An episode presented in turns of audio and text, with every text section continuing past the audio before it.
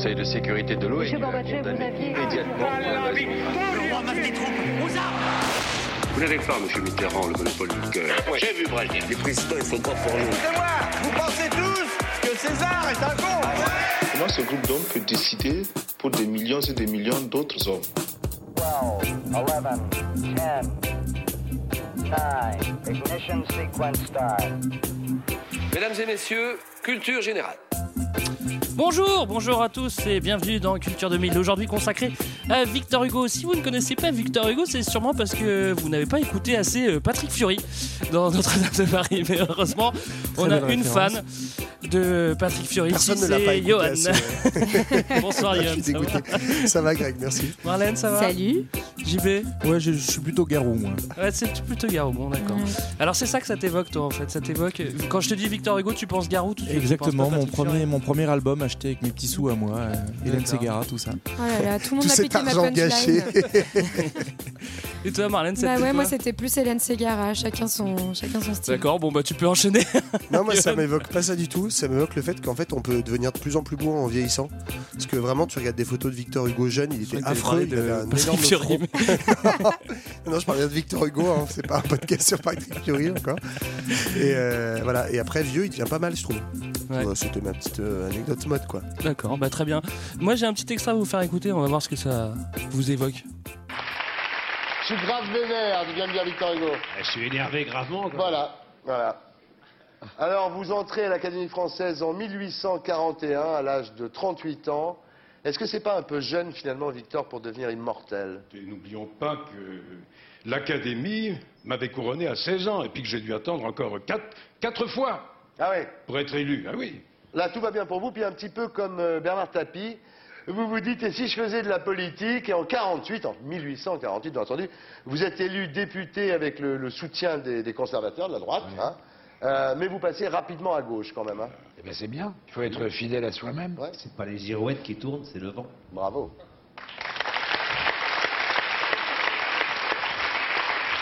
Voilà, Victor. Alors, très très vite, vous vous opposez à Napoléon III.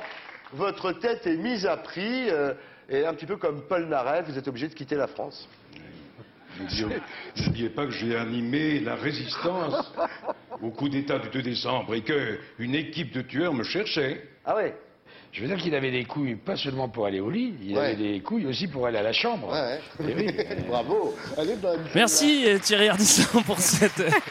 C'est incroyable, je croyais pas qu'il était si vieux, Ardisson, pour avoir connu. une très belle intervention de Renault aussi sur le fait Ah ouais, de c'est tourner fabuleux. sa veste. ouais. C'est fabuleux, c'est fabuleux. Non, interview exclusive, hein, moi je trouve ça, je trouve ça, je trouve ça fort de sa part. hein. Bravo. Alors aujourd'hui, on parle de Victor Hugo, donc on est en 1802 et il y a un petit bonhomme qui naît. Qui c'est ce Victor Hugo? Et ben Victor Hugo, c'est euh, un homme du 19e siècle, parce que déjà, il va le connaître euh, plutôt. euh, euh, long, presque, presque in extenso, hein, puisqu'il naît en 1802 et qu'il meurt en 1885. Donc pour l'époque, c'est quand même euh, un vieux monsieur. euh, Quand tu dis une extenso, euh, je précise que c'est une expression latine et non pas une marque de slip chez Auchan. hein. D'accord. Merci. Merci pour la précision, Johan. Mais surtout, euh, Victor Hugo, euh, c'est un monsieur qui a plusieurs casquettes, enfin plusieurs chapeaux haute forme. C'est-à-dire que euh, c'est euh, Elle à a la fois euh, Marlène, un poète, un écrivain, mais aussi un homme politique. Et donc, c'est ce qu'on va voir aujourd'hui. Il aimait bien toucher à tout. Et je crois qu'il peignait un Oui, petit à peu tout. aussi. Ouais. Il peignait aussi un À tout petit peu. et à toutes. Ah, Et à toutes, voilà, voilà. D'accord. Mais Alors, il- mais euh, il peignait Greg pour te sauver. Oui, bon, ok, merci. Alors, il est né après les révolutions, évidemment, et il est né euh, bah, sous Napoléon, hein, c'est ça? Euh, Exactement. Euh, donc c'est C'est pas encore formellement l'Empire en fait, euh, mais on- Ouais. mais on est pas très, très Napoléon, loin, quand même, a Ouais, ouais. pas mal de pouvoir déjà. Ça va, ouais. Mais son papa, euh, général d'Empire, euh, au bout d'un moment quand même, en- après 1800. Un mec qui s'est fait tout seul d'ailleurs, papa. Il s'appelle Léopold, papa, et donc il est rentré dans l'armée de Napoléon. Il a fait les guerres révolutionnaires et puis euh, il a roulé sa bosse, quoi, un self-made man, et il, a devu- il est devenu général de- d'empire. Ah, il roule sa bosse, il roule euh, parce qu'il est affecté à Naples, à Madrid. Du coup, euh, le petit Victor, euh, bah, il va se balader là-bas. hein. Exactement. Il va étudier à Madrid. Et il va, il va prendre l'espagnol. C'est mais ça, on en Erasmus parle pas du, assez. du début 19e. Bah, il va vivre quand même pas mal à Paris, mais effectivement, il voyage beaucoup en Italie, en Espagne. Et puis, il est bien né, quoi, le petit Victor. Donc, son père, il est général d'Empire et maman, elle est euh, haute bourgeoisie nantaise, euh, royaliste catho, bien, bien Comme toi d'ailleurs, Johan, non? Haute bourgeoisie Ouais. nantaise. Ouais, exactement. ouais. Exactement. Euh, je, je- je tiens, je tiens à nuancer tes propos parce qu'en fait, maman, au début, elle était plutôt révolutionnaire et c'est après avoir vu euh, des proches se faire C'est exécuter. ses qui- copains vendéens, tu crois? Voilà, Ouais, qui, c'est qui a viré, euh, qui Après avoir entendu l'interview d'Ardisson, elle s'est dit c'est pas possible d'être C'est royaliste. ça, c'est ça. Bon, alors euh, c'est pas tout rose hein, pour le petit Victor. Ah bah oui, ses parents vont se séparer. Je suis désolé de vous l'annoncer, mais C'est ils vont se horrible. séparer quoi. Ouais, et puis Et, il va euh, plutôt être du côté de maman d'ailleurs, parce que papa, il est pas tout le temps dans ses basques. Papa, il fait la guerre un peu partout, et, fait- et ça va jouer aussi du coup dans la, dans la formation de la pensée de- du petit Victor. C'est que globalement, il est plutôt sous l'influence de maman, euh, euh, du moins départ, du temps que maman est vivante. Et puis, euh, du coup, ouais, comme tu dis, enfin, ils se séparent et la famille, c'est un peu le, le premier acte euh, de drame familial de Victor Hugo. Et puis, il y en aura de nombreux qui suivront. Ça, La ça famille, ça a toujours été un peu compliqué. C'est dommage qu'il n'ait pas pu aller voir un psy pour en parler. Mais ça, ça l'inspire, c'est ça que tu veux dire? Ouais, ça l'inspire ou juste ça le torture. Mais Bon. il a des, donc- il a des en enfants qui cas- meurent. euh, Sa mère meurt quand il est assez jeune. Mm. C'est compliqué, quoi. Ah, Et donc, en tout cas, il a besoin du coup de se libérer de tous ces démons qui l'accompagnent.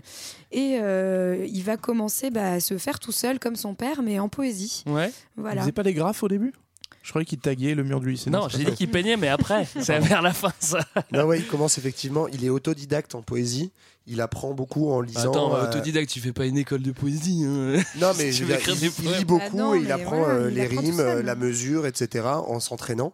Adolescent, effectivement, et dès ado, il passe euh, un concours, je crois, de, De l'Académie de française. l'Académie française. ouais, Ça, il, est, il le gagne pas, mais il reçoit quand même un prix, donc il est, il est classé, quoi. C'était une peluche, je crois, de. Il a une petite mention. Ouais, mais il se fait disqualifier. Une image.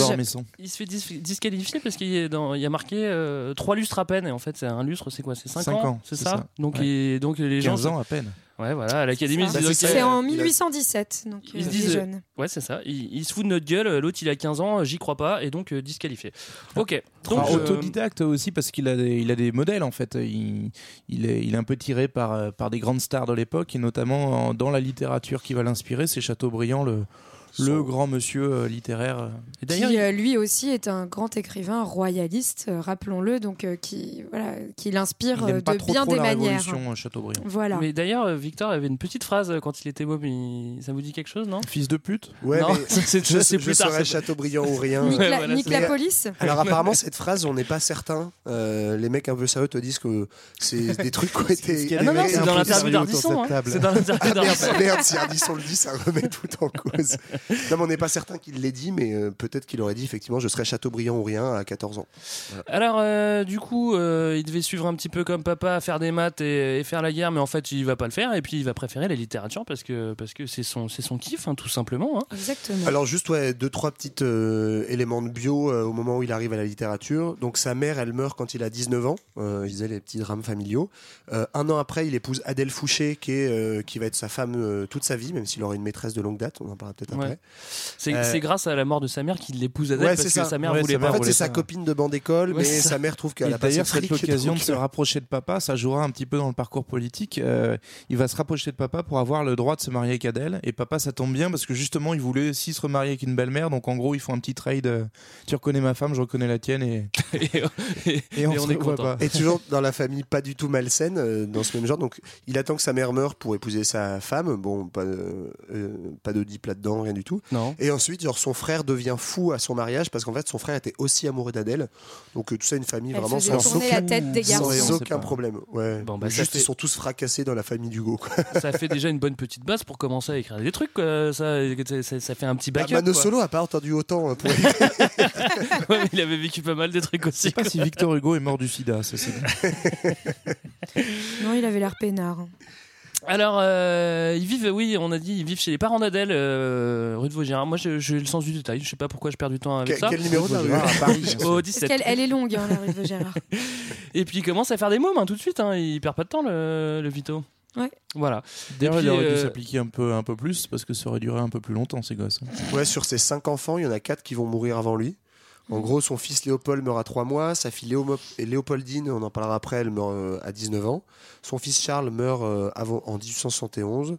Son fils François-Victor en 1873. Donc euh, il est toujours vivant, hein, le petit Qui a un Victor. problème de- de dire Seule sa fille Adèle lui survivra, mais pas de bol, elle sera folle. Il y a aussi un Faut- problème faut de dire- prénom. hein. Oui, et puis il faut dire qu'il a une longévité euh, un peu euh, exceptionnelle pour l'époque, Victor Hugo. Donc malheureusement, il, il voit tous ses enfants mourir.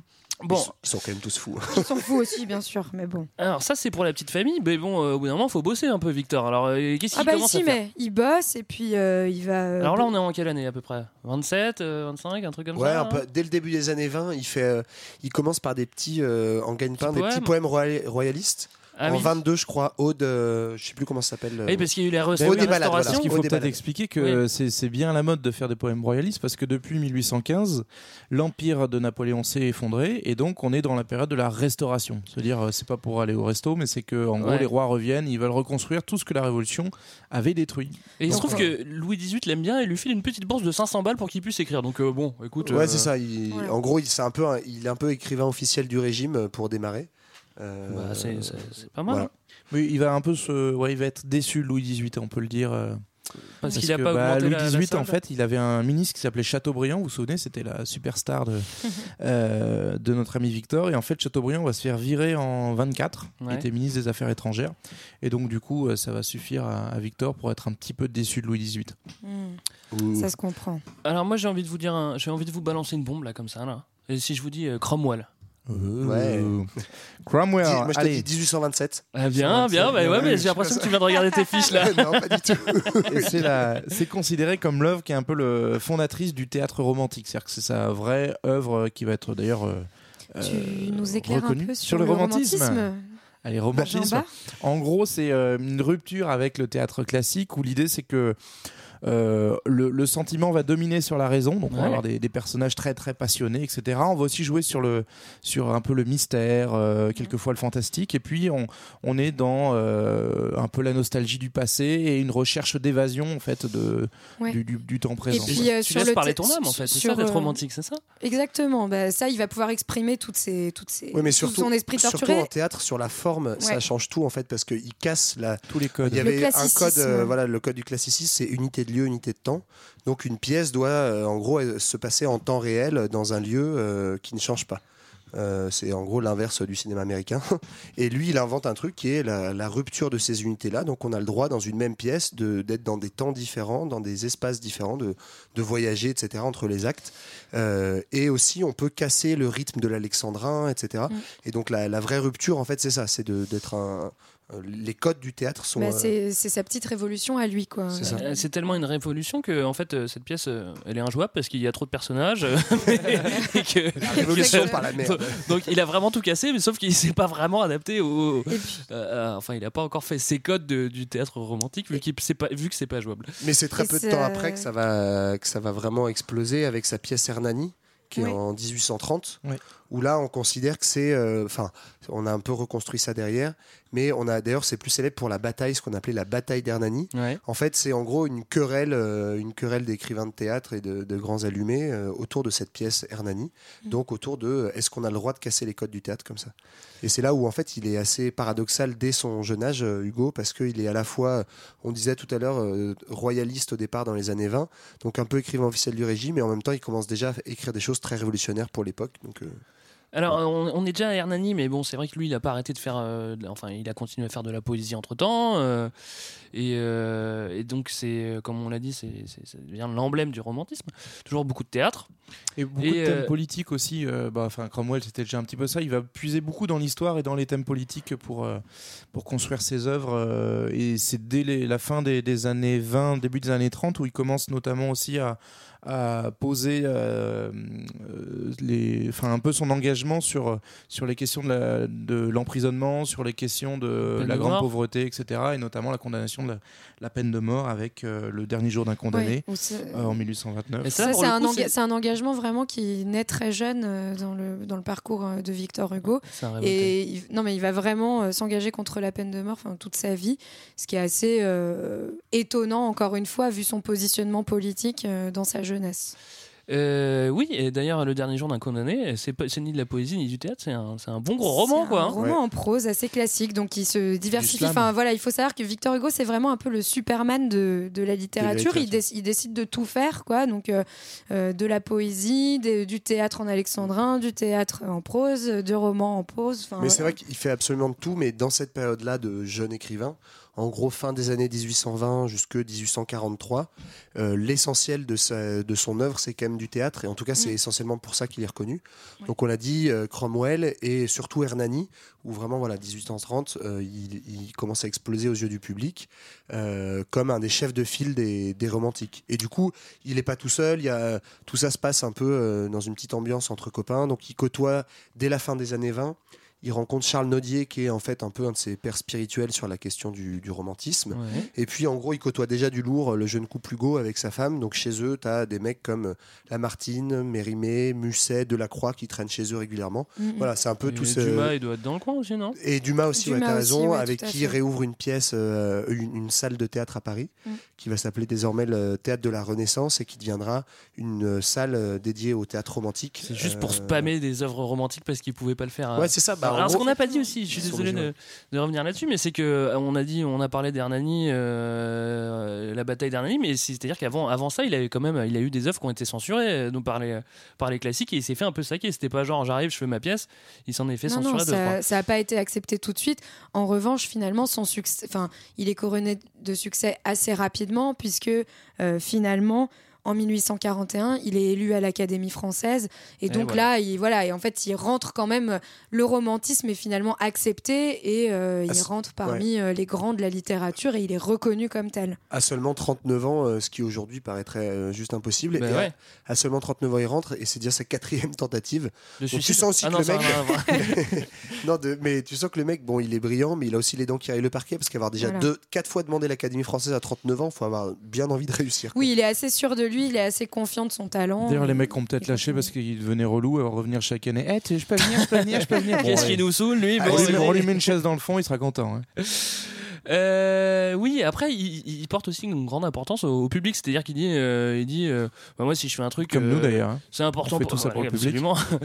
c'est c'est important le public. Le public vrai, c'est c'est le peuple qui décide euh, si une œuvre va devenir immortelle ou pas. Bon, il le fait. Euh, moi, je voulais je vous faire une petite anecdote avec Sainte-Beuve parce que ça me fait marrer. C'était un petit peu avant, mais en fait, Ouais. il, est vachement pote avec Sainte-Beuve. Alors, c'est qui Sainte-Beuve C'est un petit critique, quoi. Un Et critique petit- littéraire, un ouais, critique c'est littéraire, ça. et ils, un deviennent méga potes. Alors, à mon avis, euh, Sainte-Beuve, il était un peu déglingo parce que carrément, euh, il vient habiter chez- à côté de chez Hugo, il déménage pour être à côté, il est tout le temps là, il est tout le temps là. il est Oui, il le est Bah déglingo il y a- ou il est amoureux de sa femme. C'est ça, il y a Anguille sous roche dans cette Et histoire. Hugo, il bosse, il bosse, il bosse, il bosse, il écrit. Bah évidemment, il veut, il veut rentrer à l'académie, il va y arriver. Mais et pendant ce temps-là, bah, Sainte-Beuve, eh bah, il tombe amoureux de sa femme. Et là où, euh, et là où c'est marrant, c'est que l'autre, il, il- il écrit des drames. Et au moment où Sainte-Beuve arrive et lui dit bon, écoute, mon vieux, je crois que je suis amoureux de ta femme. Et bah, il voit pas, il a, il a- il a la réaction romantique la plus nulle du monde, c'est qu'il fait. C'est pas grave, ça va te passer, mon petit gars. Il lui fait une petite tape. Il dit C'est bon, c'est bon, maintenant que tu me l'as dit, je pense que ça va aller. Mais non, c'est méga classe justement, c'est le code de l'honneur romantique par excellence quoi. C'est genre bah écoute, euh, tu couches avec ma femme, bah, oui, c'est ça, parce qu'il faisait pas juste que tomber amoureux, quoi. Globalement, euh, Sainte-Beuve, il... Non, et puis bon, Passer du attends, bon euh, Hugo, il avait aussi euh, ses petites. euh, Mais ça, ça arrive juste après. aventures, euh, En gros, je crois que il- Avant, il était clean, hein, si on- sa faute à elle, Si on fait un, un moment euh, feu de l'amour, Un moment En gros, romantisme, je je. Sainte-Beuve, il se met avec sa... Sainte-Beuve, il commence à accoucher avec sa femme en 1831. Ouais. Et lui, vachement il rencontre... On a les premiers draps, mais moi, je suis hyper feu de l'amour. Et lui, il rencontre Juliette Drouet Ah, en 1833, donc deux ans après. Ah, mais c'est Euh, pour euh, réparer Alors son tous petit les cœur historiens brisé. misogynes voilà, te disent ça, c'est genre ah non mais tu comprends comme il était trompé par sa femme avec Sainte-Beuve, il a bien fallu qu'il se trouve quelqu'un. Oui, parce Il que s'en occupait pas. Bah, il sera Avant, avant il devait vraiment être hyper clean. euh, Non mais à sur lui, alors, y a rien à se Encore une fois, est-ce que les histoires sont misogynes ou est-ce que genre Hugo est vraiment trop chelou? Mais donc apparemment il arrive vierge au mariage, il a une conception hyper pure de l'amour et après il rencontre Juliette Drouet donc Bah, en il a pas eu 33. l'occasion. C'est sa maîtresse. Oui, mais je pense que Il c'est avait ça. 15 ans quand il s'est marié. modo, il-. C'est toujours Il pareil. nique avec tout le monde jusqu'à 85 ans. Il a des livres où il écrit ses exploits sexuels. Voilà. Enfin bref. Ah, ce qui est marrant, c'est que Juliette, en plus, c'est vraiment la maîtresse officielle pendant 50 ans, quoi. C'est Oui. pas genre la petite maîtresse. euh, Donc l'autre, ça- sa ouais. femme est au courant. Mais ça, et ouf, il, a- il va avoir plusieurs maîtresses officielles. hein. Ah ouais. ouais. Mais c'est vrai qu'elle, elle reste toute sa vie. Elle survit à sa femme, donc ça deviendra même la, la vraie officielle. Mais tu dis, il y a quand même un truc marrant à cette époque où le divorce n'est pas, euh, est- enfin, est pas vraiment autorisé. C'est que, par exemple, euh, Juliette Drouet, la plupart du temps, elle vivra juste la maison à côté. Et sa femme le sait très bien. quoi. C'est genre, oui. bah, cet après-midi, je suis chez Juliette, je pars en voyage avec Juliette, il n'y a pas de souci. Oui, parce qu'ils partent en voyage et d'ailleurs. euh, Mais sinon, la polygamie n'a jamais existé Ils en fêtent leur hein. anniversaire, enfin euh, voilà, c'est tout est normal. Bon ils se font un petit hein. resto. Ça fait marrer JB ces histoires de cul là, je sais pas pourquoi. Je suis choqué en même temps. Il s'en remet pas le pauvre. Alors on en est où là? Qu'est-ce qui se passe maintenant là? Bah, on en est que voilà, là on est euh, On en- donc, alors, au début des, années- enfin, des années 1840, on peut dire qu'on a un genre de géant littéraire du 19e euh, qui est consacré euh, par ses pairs et qui euh, est assez sûr de son talent. On peut citer peut-être deux trois, euh, deux, trois petits euh, trucs qu'il a fait bien connus déjà Ouais. à cette époque-là. ouais. Il avait, moi, Ouais, moi j'avais noté qu'il avait fait euh, Notre-Dame de Paris quand même. On a parlé du théâtre, Ouais. mais il a fait Notre-Dame de Paris en 1831. Il a fait donc Hernani en 1830 comme euh, pièce de théâtre. Ruy Blas en 38. Après, il fera Lucrèce, Bo- Lucrèce Borgia parmi les choses très connues. Donc dans ses romans, euh, voilà Si Notre-Dame vous de connaissez Paris. pas, c'est vraiment la honte sur vous. hein. Nous, on connaît Euh, ça. moi j'ai tout les a coché, hein, je les ai tous lus, hein, ouais. clairement. En, poésie, tout vu en, aussi. en poésie engagée, tu as eu Échantiment. En poésie lyrique, tu as lu Contemplation, Feuille Contemplation, c'est plus tard, il l'a pas encore fait. Hein. Bah, je- Ouais, c'est- grand bail. Là, c'est le moment où il 40. devient très engagé. Mais on va voir ça après. Absolument. Euh, en attendant, on va s'écouter un petit peu de musique. hein. C'est notre pote George euh, sur des paroles de, de Victor. Venez, vous dont l'œil étincelle, pour entendre une histoire encore. Approchez, je vous dirai celle de Donia Paria del Flor.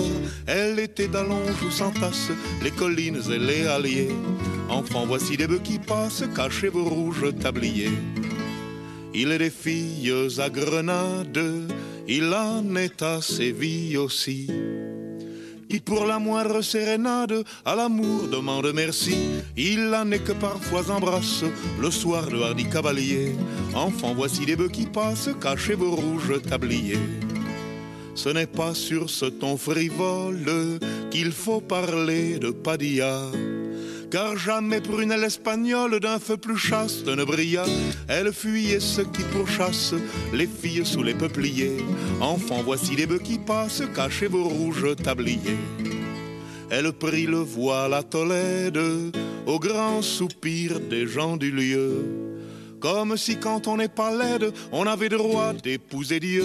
Peu s'en fallut que ne pleurassent les soudards et les écoliers. Enfants, voici des bœufs qui passent, cachez vos rouges tabliers. Or la belle à peine cloîtrée, euh, amour en son cœur s'installa. Un fier brigand de la contrée vint alors et dit me voilà. Quelquefois les brigands surpassent en audace les chevaliers. Enfants, voici des bœufs qui passent, cachez vos rouges tabliers. Il était laid, les traits austères, la main plus rude que le gant. Mais l'amour a bien des mystères et la nonne est mal brigand. On voit des biches qui remplacent leurs beaux cerfs par des sangliers. Enfants, voici des bœufs qui passent, cachez vos rouges tabliers. La nonne osa, dit la chronique, aux brigands par l'enfer conduit.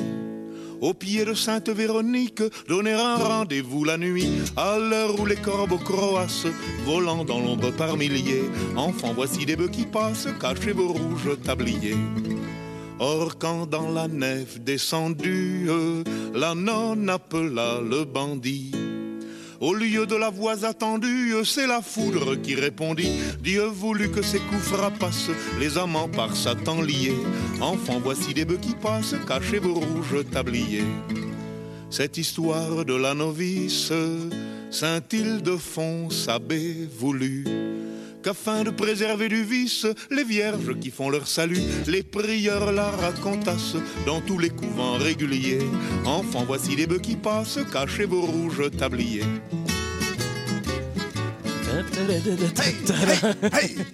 Pourquoi tu fais un salut hitlérien bon, bref, Bon, alors c'est une très bonne 42. transition que tu nous fasses un salut hitlérien pour parler de politique. J'ai cru que c'était une quenelle, naïvement. Marlène, je sais que tu as envie de nous parler de politique et, Bah non, mais- et, et- et- et ça nous fait Voilà. plaisir. Là, on a pu euh, apprécier euh, donc euh, la belle plume de Victor Hugo. Et en fait, Victor Hugo, on a commencé un peu à l'évoquer, mais n'était pas seulement un grand écrivain, ça devient aussi un grand homme de son siècle, engagé en politique. Et donc, on va s'intéresser à ça maintenant. Mais avant, on va faire un petit récapitulatif euh, en fait de, des différents bordel, régimes euh, 19e politiques siècle. du 19e parce que ça change tout le temps. Et en fait, c'est intéressant parce que Victor Hugo, bah, il, va un peu suivre le mouvement, quoi, et il traverse tout ça.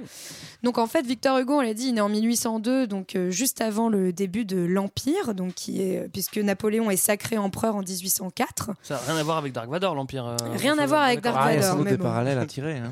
Et en tout cas, cet empire va s'effondrer à Waterloo en 1815. Bam. Et euh, en fait, du coup, va, euh, c'est le retour pas du Jedi, mais euh, de la monarchie, avec euh, C'est notre comme le Jedi, mais ça fait juste plus peur. notre quoi. cher Louis XVIII dont on a parlé avant, puis son frère euh. Charles. X en 1824. Mais cette petite monarchie, eh ben, elle va pas durer très longtemps puisque cette ce qu'on appelle la restauration donc Mhm. dure de 1815 à 1830. Ah, elle Exactement. connaît ses dates par cœur. Et en Elle 1830, est bah, on commence à en avoir ras le cul de Charles X. Alors Charles X, pour tout vous dire, comme Louis XVIII, c'est des frères de Louis XVI. Donc c'est le mec qui est mort en 1793. Qui s'est fait couper la tête, hein, vous en avez peut-être entendu parler. 14, Ouais, ça me dit d'ailleurs, j'ai quelque un petit chose, doute. En tout cas, il faut vous 93. imaginer que en- dans les années 1820, ces gars-là, ils sont plus très très frais. Et donc, euh, en gros, on commence quoi. un peu à se placer des gros réacs qui voudraient revenir Voilà. au temps de Louis XIV. Et donc, du coup, ils vont se faire gentiment foutre dehors, euh, Charles X, par euh, une révolution qu'on appelle la révolution des Trois Glorieuses, référence aux trois jours de juillet sur lesquels elle se déroule à, à Paris notamment, mais pas que. D'où la petite conne de la Bastille. hein. Exactement. Si vous allez Exactement. à Un hommage à de cette Bastille révolution-là. C'est ça. Euh, et donc du coup en 1830 le- la restauration tombe mais on- ils se font un petit peu niquer on y reviendra avec Victor mais en gros après, à partir de 1830 s'ouvre une nouvelle monarchie qui se veut un peu plus cool un peu plus libérale qui est la monarchie constitutionnelle. de juillet voilà c'est ça donc on a un nouveau roi qui s'appelle Louis-Philippe et qui va régner jusqu'en 1848 Et ça, d'ailleurs, c'est euh, petite incise, mais c'est une vraie parenthèse dans l'histoire de France parce que, en fait, c'est un régime qui ressemble beaucoup au régime britannique et qui s'en Oui. inspire un peu, avec un roi qui n'est plus roi de France, mais roi des Français. Donc, il y a une espèce de parlement, mais c'est pas, un- c'est pas du tout démocratique parce que c'est un suffrage euh, censitaire, c'est-à-dire seuls les propriétaires peuvent voter. Le roi continue à avoir la plupart des pouvoirs, mais voilà, c'est une espèce de, de régime un peu hybride comme ça entre le royaume et puis un petit peu de pouvoir concédé à une partie de la nation. Euh, et on reverra plus jamais ça. Enfin, on n'a jamais vu ça avant en France et on le reverra jamais après, quoi. D'ailleurs, euh. Victor, il est plutôt pote avec euh, Louis-Philippe en fait. Tout à fait. On va. Il, il s'entend bien avec au début. Ah bah il va même jouer un petit rôle, on va y venir. Donc du coup Mais en donc, gros euh, euh, voilà, monarchie de juillet ça dure Voilà. presque 20 ans donc c'est quand même assez costaud et on arrive ensuite à la poussée du, du républicanisme en France. avec euh, en 1848 une petite nouvelle révolution, euh, donc et la- l'avènement de la Seconde République, donc qui elle va être très brève. euh, Ça va capoter. et voilà, puisque dès euh, Tacle- 1800, tacle à la euh, gorge. 50 dès 1852, euh, il y en a un nouveau euh, qui vient faire un coup d'État, qui s'appelle Louis-Napoléon Bonaparte, Bam. et donc euh, qui va se, ensuite se faire sacrer. Napoléon III. tonton, ouais. Voilà, et donc pour aller vite, en fait, donc cette seconde république, elle est importante. Pourquoi notamment Euh, Parce que elle instaure donc ce qu'on appelle le suffrage universel, masculin évidemment, mais euh, suffrage universel qui sera plus jamais remis en cause depuis cette date en France. Euh, et, en- et surtout, elle montre, enfin voilà, donc c'est le, le renouveau En de la 40, République. euh, En 40, on remet pas en cause le suffrage universel, on remet en cause plein de trucs, mais pas ça. De toute façon il n'y a plus d'élection. Bah ouais, bon. donc c'est un peu remis en cause. Quoi. Et, en- et donc ensuite va se va euh, va se va s'en suivre un nouvel empire donc de 1852 jusqu'à très 10 long, là, ouais. jusqu'à 1870 qui va être long, euh, assez dur et, euh, et donc euh, auquel va s'opposer notamment Victor Hugo, ce qu'on va voir après, jusqu'à l'instauration de la nouvelle République, la troisième en 1870 et donc ce sera le dernier régime que connaît Victor Hugo et le dernier régime que connaît aussi le 19e siècle plus largement. Donc, euh, Donc en un siècle on a deux empires, deux monarchies, deux républiques, il y en a un petit peu pour tout le monde. Mais euh, ouais, enfin. Voilà, mais- donc mais les- très peu on pour va les dire- républicains jusqu'en 1870 Voilà, en fait. les idées, bou- bou- enfin ça bouge beaucoup, c'est un peu en ébullition et donc ça change beaucoup. Et Voilà. Victor aussi. Alors Est-ce du qu'on coup, dira, on- Et Victor aussi, il change, lui Ouais, aussi. on- on va- alors on revient un petit peu en arrière. Ah du oui, coup, euh, parce qu'en on a- 43, il y a sa fille qui meurt. Ah bah dis donc ça, il, il pas, ça lui fait pas plaisir. hein. Mais non, Ce mais qu'on peut comprendre. hein. Et, euh, et euh, d'ailleurs, c'est à ce moment-là qu'il commence à écrire les contemplations. Bref, euh, comme je disais, en 44, il est assez pote. Il est, euh, il est, il Mais- est, il est assez pote avec euh, Louis. Ouais, Philippe. mais même avant ça, en Bien fait, ce qu'on pouvait dire, c'est que, euh, en fait, Victor Hugo, au tout début, on l'a dit, donc il vient d'une famille, et notamment sa mère qui était royaliste, et donc euh, dans les sous la Restauration, en fait, c'est un, un fervent soutien Ouais. de Charles X, Bah, quoi. il grandit comme un vieux réac et Voilà. puis, euh, avant d'évoluer quoi. Mais il a quand même, euh, il- enfin, il- Victor, il a toujours euh, une petite idée derrière la tête. C'est-à-dire que il est pote avec le pouvoir, mais il a quand même ses idées. Il a envie de les, il a envie de les, les, les- les Ouais. pousser un petit peu. Parce que tu disais bien, ouais, c'est que d'abord il est, il est euh, royaliste euh, légitimiste en fait. C'est les ceux qui défendent justement la restauration, même face à Louis-Philippe, donc on l'a dit après, qui est Et- un roi plus modéré. Et qui défendent en fait une monarchie absolue euh, Voilà, de, roi- droit de divin, droit divin, concrètement. etc. Donc d'abord il est comme ça. Après donc Louis-Philippe arrive, euh, c'est la monarchie de juillet, monarchie constitutionnelle. Et là il se dit ouais, en fait il a peut-être qu'être modéré c'est pas mal. Et donc il devient ce qu'on appelle père de France. Donc je disais tout à l'heure, euh, c'est une monarchie constitutionnelle. Il y a un, un genre de parlement qui s'appelle la Chambre des pairs. Euh, c'est en fait c'est on pourrait dire c'est un peu hein. l'équivalent du, du Sénat euh, aujourd'hui. Euh, au départ les, les pairs de France ils sont de père en fils. Euh, cette fois père. PERE, c'est héréditaire. Voilà. Et ensuite, on les nomme. Voilà, donc ça n'a rien de démocratique, hein, mais lui, il devient nommé père de France surtout- dans les années 40. euh, voilà. Ouais, en 1845, mais surtout même avant ça, en fait, c'est un confident de Louis-Philippe, donc il s'entretient avec le roi. Il, en effet, comme tu l'as dit, il est proche du pouvoir et il devient père de France notamment euh, parce que c'est aussi une position qui te permet d'être, euh, euh, d'avoir l'immunité. Et euh, il, est il est à l'époque pris, dans, pris dans une petite affaire d'adultère. Ah oui, mais ça. Et alors- euh, ça, j'imaginais Ah que ça allait Ah oui, t'intéresser, oui, Greg. moi je vais voilà. parler de ça parce que là, les régimes politiques, c'est un peu chiant. Par contre, la, la deuxième maîtresse, c'est dingo. Et donc là, il est un peu dans la merde. Du coup, ça lui permet d'être sauvé d'un d'un procès parce que l'adultère, on rigole quand même pas trop avec ça finalement. Bah, même lui, si il est sauvé d'un procès, mais pas sa meuf parce qu'elle, elle va, elle va en tôle, quoi. Bah voilà, oui, mais Bah, bon, c'est ça la justice, Greg, au 19e siècle. Non, mais ce qui est amusant, parce que moi j'aime bien les histoires comme ça, c'est que sa femme. Il prend sa plus belle voix pour les Non, mais la femme d'Hugo, elle est super contente de voir, de voir une deuxième maîtresse parce qu'elle voit une concurrente à la première maîtresse. Du coup, elle prend, elle prend son parti. Du coup, oh là là, c'est. Tu m'étonnes qu'il Mais écrivait en tout cas, même, euh, même sous cette monarchie de juillet, il commence à avoir des positions qui sont pas forcément tenables parce qu'en fait, dès 1846, il va aussi défendre euh, une intervention de la France en Pologne. Euh, donc à l'époque, en fait, la France et la Pologne font une histoire assez euh, liée depuis, depuis un moment. Et en fait, il y a une demande des républicains polonais euh, d'être soutenus par la France. Or, Louis-Philippe, bah, il s'en cale un peu, quoi, euh, J'avais des jamais entendu républicains. parler de cette histoire. Et Non en plus. fait, Victor Hugo, lui, va plutôt faire un discours un jour en disant bah ça serait peut-être bien qu'on aille défendre nos copains les Polonais. Et déjà, il commence un peu à dériver vers une, une position qui est plus celle de la monarchie. En fait, Il on est un petit peu déviant, quoi. Ouais, Il c'est un ramène peu sa quoi. C'est un peu un libre penseur. Mais en fait, de fait, c'est un peu ça. C'est-à-dire que même, euh, même sur la période précédente, dans les années 20, où il est proche des royalistes, il y a quand même une petite période où il se rapproche de l'héritage napoléonien, où il se dit, bah, finalement, euh, si Napoléon, machin, il avait une on grande euh, pas dit ça, mais une il- vision il de la France. par ouais. ça aussi, ouais. Donc à la fin, il écrit même une ode à, à la colonne Vendôme, comme quoi Ouais. il s'emmerdait. La colonne Vendôme qui est un hommage à, au- à la, grande armée de Napoléon. Donc euh, il est jamais dans la pleine adhésion. C'est-à-dire que même s'il est, proche de, de Louis-Philippe, il, il est capable d'avoir un recul critique parce qu'il n'a il a pas une adhésion idéologique forte à la monarchie de juillet. Mais parce qu'il veut toujours euh, essayer de filer ses idées, quoi, quand même. C'est ça. Et son idée, en gros, c'est OK pour plus de liberté, mais il faut pas que ça soit le bordel. Alors, euh, D'ailleurs, le contre, bordel, euh, on va y venir. niveau, euh, niveau production, là, ça, c'est- c'est c'est toujours aussi bien ou Non, bah justement, tu as parlé tout à l'heure de la mort de sa fille Léopoldine.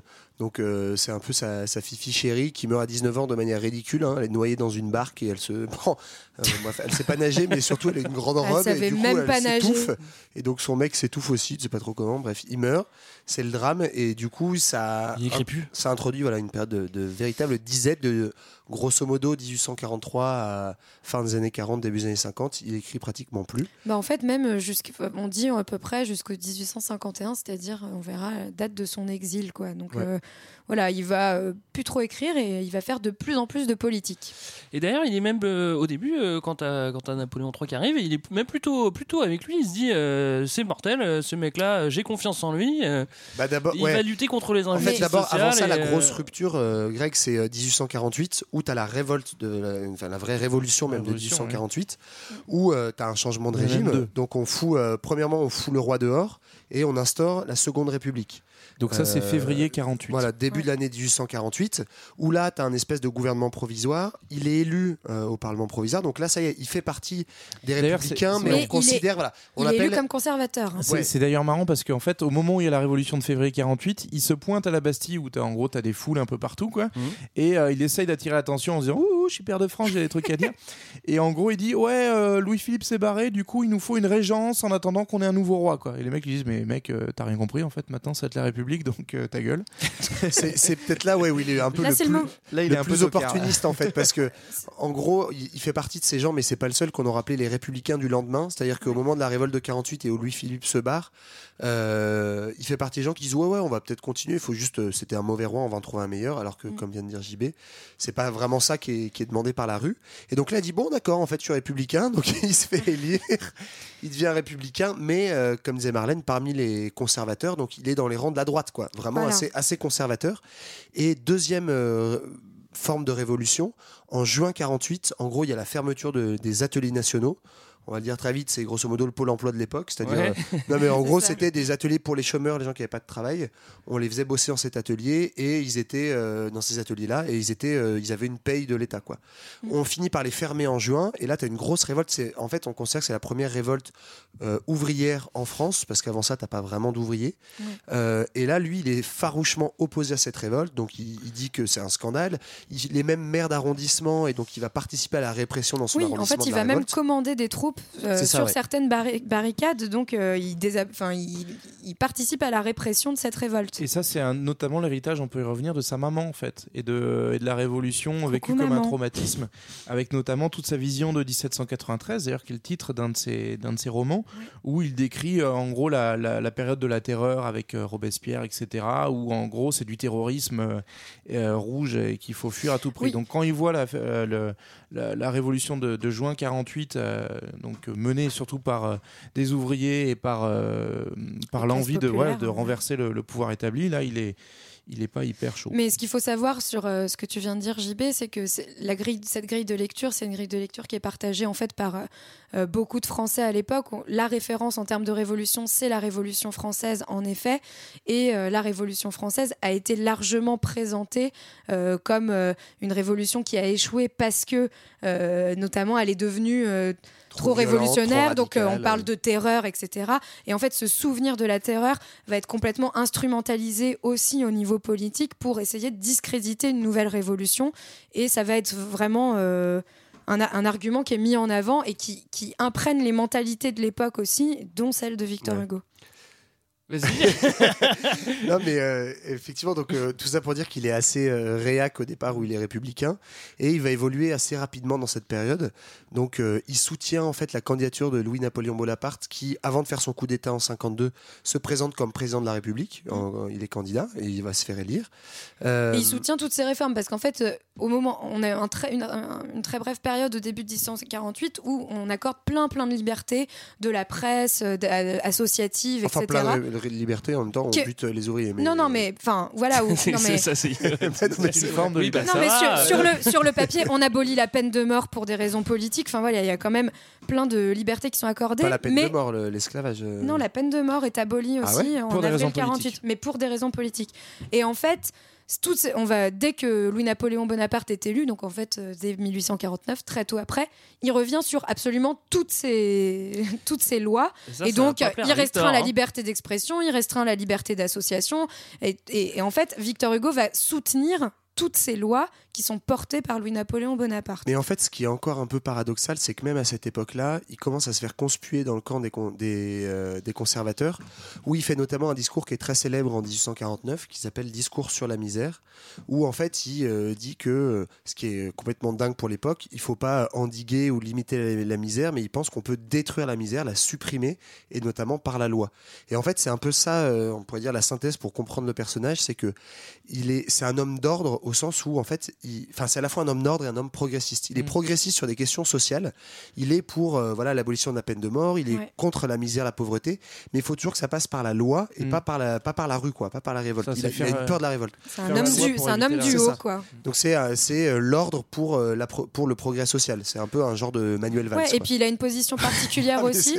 Non, mais dans le sens où euh, il va aussi s'opposer. Donc là, il commence à de plus en plus s'opposer à Louis-Napoléon Bonaparte.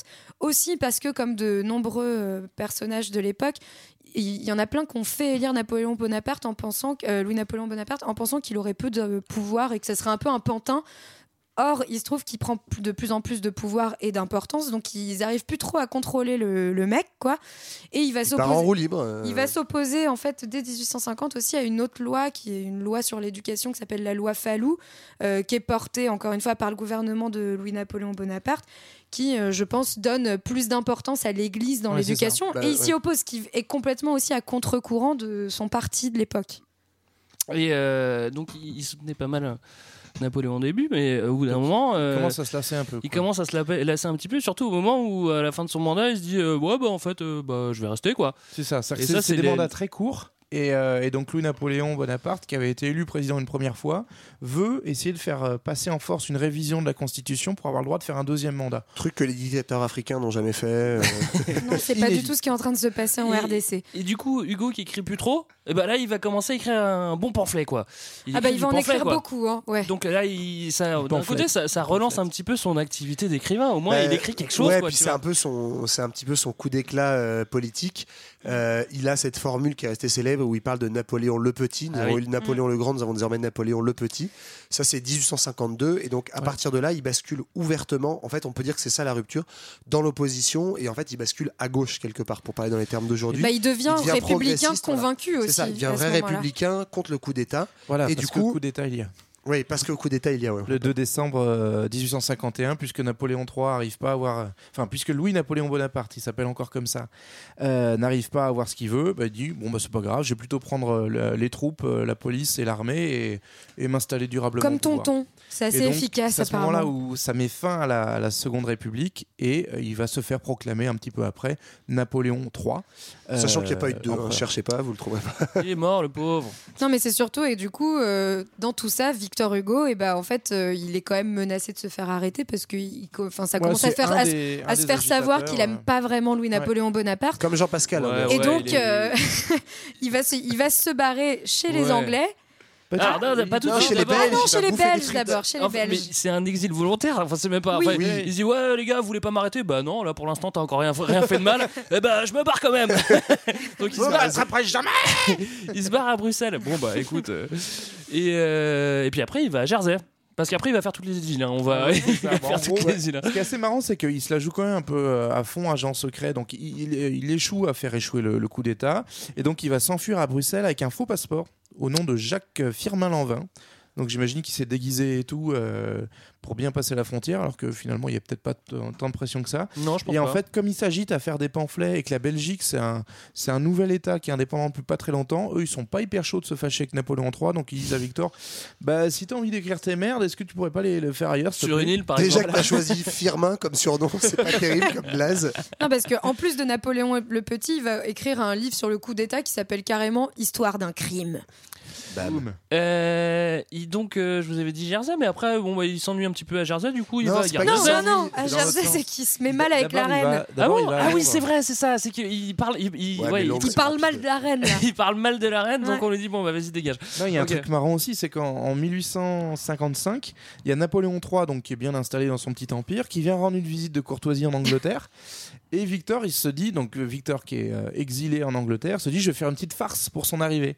Et donc sur le quai euh, de, de là où arrive le bateau de Napoléon III, il fait afficher partout son pamphlet euh, Napoléon le Petit, mais des messages insultes. malin. hein. Qu'est-ce que tu viens faire ici? Enfin, euh, Quel agitateur. Et donc du coup, les Anglais vont lui dire, bah écoute mec, euh, tu vas peut-être hisser la grand voile. Quoi. Et ça, pour préciser ce que vient de dire JB, c'est un, un petit retour en arrière. En fait, son exil, donc il s'est barré euh, au coup d'État, son exil, il va durer 19 ans, donc quasiment deux décennies complètes. Et en gros, sur ces 19 ans, il passe euh, une petite année en Belgique, une ou deux petites années en Angleterre, et son vrai exil, le plupart du temps, c'est sur les deux îles, en gros, entre la Mhm. France et l'Angleterre, vers la Normandie. Enfin, Jersey d'abord, où, comme vous avez dit, il va, se faire, il va finir par se faire virer pour outrage à la reine. et ensuite, Guernesey, où il va rester le plus clair de son temps, dans sa petite maison. De Avec sa, en House. gros, avec sa femme, ses enfants qui sont pas morts. et la deuxième plus maîtresse qui est dans le coin en plus. Ah et non, la deuxième maîtresse, si, si, elle est au bout de la rue, euh, Ouais. J'ai même vu, tu sais quoi Euh, Enfin, j'ai vu, je l'ai pas vu, mais je l'ai entendu. Sur euh, son petit quotidien, donc en gros, il s'est fait une petite mansarde sous les toits où il est Mm. enfermé à clé. Il Oui. écrit debout, tranquillou. Ouais. Et en fait, ses journées, c'est j'écris et euh, j'agite des petits, euh, des petits mouchoirs par la fenêtre pour faire signe à Juliette Drouet quand soit je suis réveillé, soit quand j'ai envie de la niquer. Tout seul en haut de sa maison, pendant que maman euh, Bobonne en bas, elle fait la bouffe. Quoi. Mais en tout cas, comme tu le dis, il écrit euh, debout, mais surtout il écrit beaucoup parce que quand même 19 ans c'est long et que bah faut le dire, il s'ennuie un petit peu euh, sur ces petites îles et donc il va avoir, il va, il va avoir euh. le temps de faire des gros gros gros livres quoi. Alors qu'est-ce qu'il fait euh, par exemple? Bah euh, du, du il commence- genre euh, un petit recueil de poèmes qui s'appelle La légende des siècles, comme son nom l'indique, euh, qui est assez Ouais. court. Voilà. En 59, il commence avant ça, le, le premier de ses écrits très célèbres d'exil, c'est Les Châtiments. Mm. Euh, et ensuite, il y a Les Misérables. C'est ça. Ah, Il ouais. reprend un vieux manuscrit qu'il avait commencé euh, qui s'appelait Les Misères et il va aller au bout. Il le finit en 1862, je crois. Euh, Ouais, c'est ça. donc c'est vraiment son- aussi une de ses grandes œuvres dans lesquelles il va fixer un petit peu alors, des personnages qu'il avait déjà utilisés dans d'autres euh, dans d'autres écrits, mais donc du coup voilà, il se met du côté des, des plus pauvres. Et il Oui, écrit la et là, misère. en fait, là, il, il- il va encore de plus en plus 'fin, vers le peuple, enfin entre guillemets, et on va dire que ça, ça poursuit euh, son. Bah, en fait, ouais, c'est vraiment quoi. à ce moment-là où déjà en fait son exil s'est vu. C'est euh, en fait c'est aussi célèbre parce que ça a presque été instrumentalisé, utilisé par les républicains pour dire regardez même les grandes figures littéraires comme Victor Hugo se barrent. Et, euh, et ce bouquin, ça va être la même chose euh, en 62. Donc il écrit un livre, c'est vraiment un roman du peuple, l'histoire des petites gens, les misérables. Et en fait, ça va être un best-seller, ça va se vendre énormément.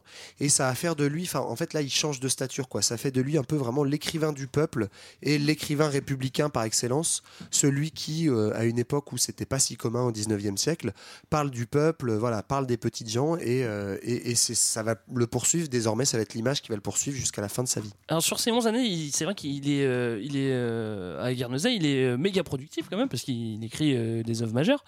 Et, euh, et je reviens un petit peu en arrière, mais en 59, il, tu vois, il est- on, on- on voit qu'il est un petit peu chafouin parce que Napoléon III fait une petite amnistie. Il fait non, j'en ai rien à foutre, euh, moi je reste sur mon île et j'écris des bouquins. Ok, bon bah d'accord. Ouais, il Tant est pis pour il est peinard il parce se qu'il a sa compromet, il se maîtresse, sa compromet femme. pas non plus quoi. Pour Ouais, une c'est fois, il tient un peu ses engagements, genre euh, j'aime pas Napoléon, je reste là où je suis Il est quoi. tranquille face à la mer, il vend des bouquins, il a aucune raison de rentrer et de, de passer pour. Bah, un mec. c'est Alors que la vie, la vie, la vie parisienne lui manque pas. Bon, Bah, euh, voilà, je il crois reste qu'elle lui là. manque un peu parce que mine de rien, dès que Napoléon, euh, dès que Napoléon III tombe donc euh, à Sedan en septembre 1870, et ben il se, il s'empresse de, de redébarquer Alors, en France quoi. Il revient à Tonf, quoi. C'est ça, Il C'est-à-dire tombe que- juste Napoléon III, il tombe pas pour de vrai. hein, c'est ce qu'on- c'est une défaite militaire en fait, puisqu'il s'était euh, relancé. Peut-être qu'il a trébuché. Ah, il est peut-être tombé. On sait pas. L'histoire ne le On dit sait pas, pas. forcément. En tout cas, on ne sait pas nous. Mais en gros, il s'est tapé un petit délire Napoléon III de viens, je la fais comme tonton et je me mets à conquérir toute l'Europe. Sauf qu'il n'a pas le talent militaire de tonton et assez vite, il se mange la gueule puisqu'il va jusqu'à Sedan. euh, Alors que pour rappel, tonton était allé jusqu'à Moscou, donc bon, Sedan dans l'est de la voilà, France. pas, hein, pas- voilà. pas une grosse grosse victoire. Donc il se fait ratatiner la gueule même une par grosse les, défaite. par les Prussiens, par les Prusses, euh, qui sont euh, en gros les Allemands de l'époque, les Teutons. C'est Ah ça. bah oui, oui, oui, Avec notre ami Bismarck. Et qui va cette défaite euh, de la France qui va provoquer euh, la Commune de Paris, dont, sur laquelle on fera très certainement un Ah oui, il y a, épisode il y a de bientôt. Très vite.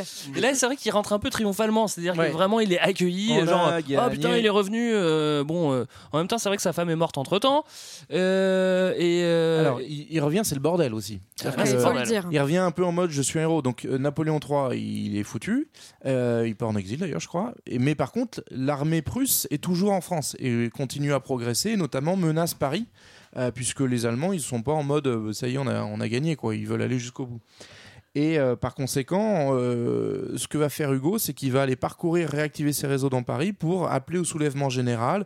Il va lancer des souscriptions pour euh, financer euh, la guerre contre les, contre les Allemands. Et, euh, et donc, il va notamment bah, financer de sa propre poche des canons qui vont s'appeler euh, du coup du nom de ses œuvres.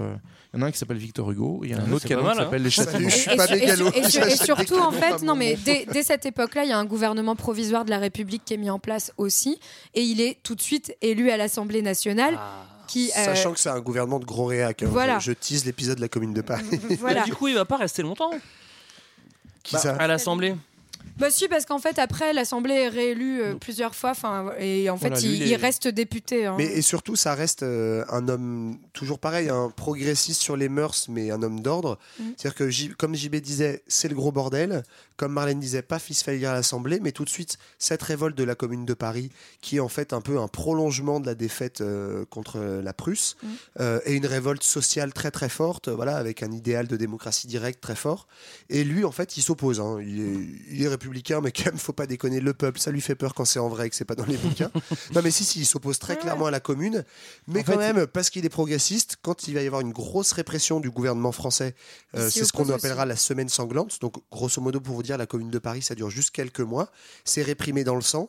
Et euh, là, il va s'y opposer aussi. Je suis pas pour les communards, mais je suis pas pour tuer Non, les communards. et- pardon, je te coupe. Non, euh, Et plus que pour s'y opposer, en fait, il va même demander l'amnistie des communards. Et Ouais, c'est celui qui va seulement. plus tard, mais c'est celui qui va défendre cette loi et qui va vraiment porter cette loi aussi à l'Assemblée nationale jusqu'à ce qu'elle soit euh, faite. Je crois que c'est en 1879, donc euh, plus tard. Et juste aussi, il participe pas à la commune parce que le pauvre malheureux, mais c'est assez marrant l'épisode, c'est que il est à Paris en, en pleine commune. Donc, faut vous imaginer que, euh, en gros, euh, c'est l'insurrection générale, euh, les Parisiens qui prennent les armes, qui s'organisent en, conseil, etc.